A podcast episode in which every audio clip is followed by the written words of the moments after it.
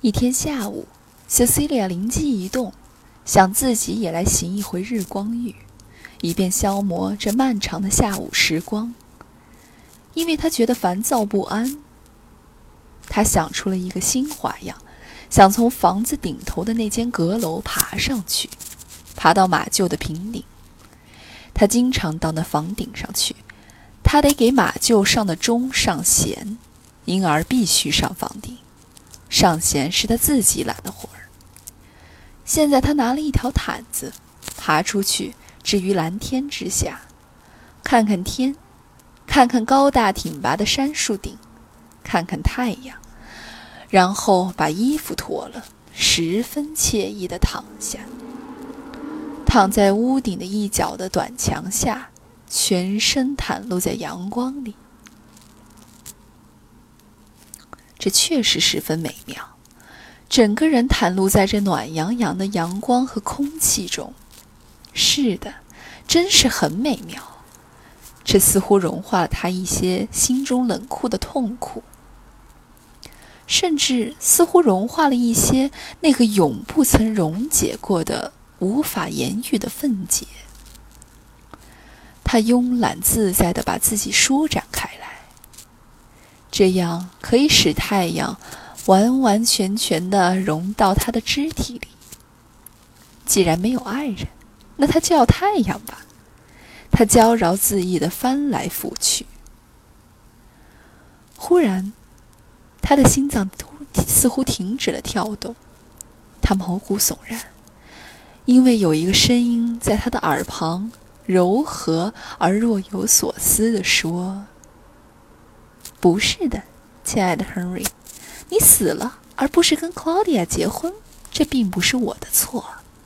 不是的，亲爱的，我十分愿意你娶她，虽然她是那样配不上你。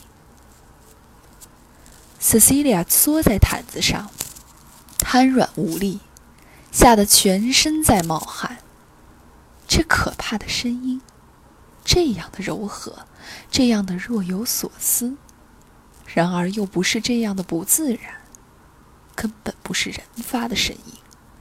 这屋顶上一定有人，肯定有人，多么可怕呀！他无力的抬起头，顺着倾斜的屋顶看过去，没有人。那烟囱太窄，绝不可能藏一个人。屋顶上没有人，那么一定有人藏在树里，在杉树里。要不是这样，那就是说不出的恐怖，那就是一个无形的声音。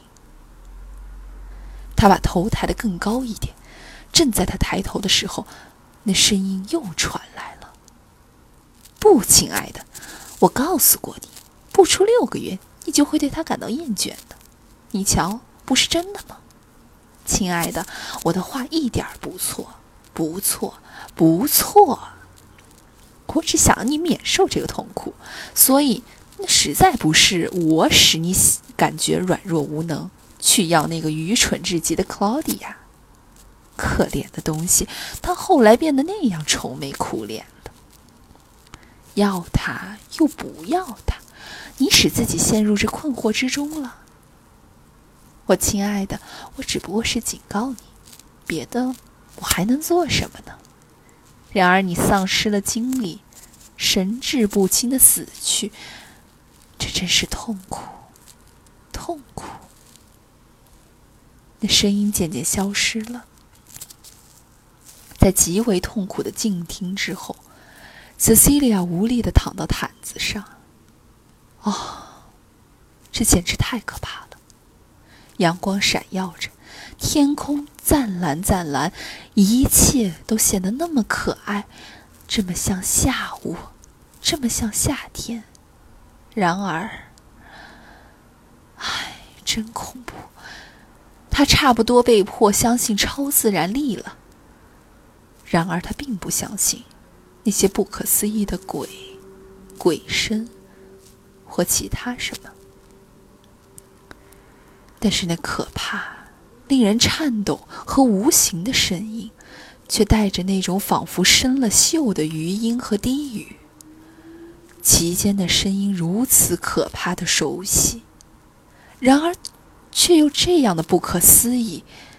可怜的 Cecilia 只能躺在那儿，由于没穿衣服，因此也就更感到痛苦无助和了无生气，完全被恐怖吓瘫。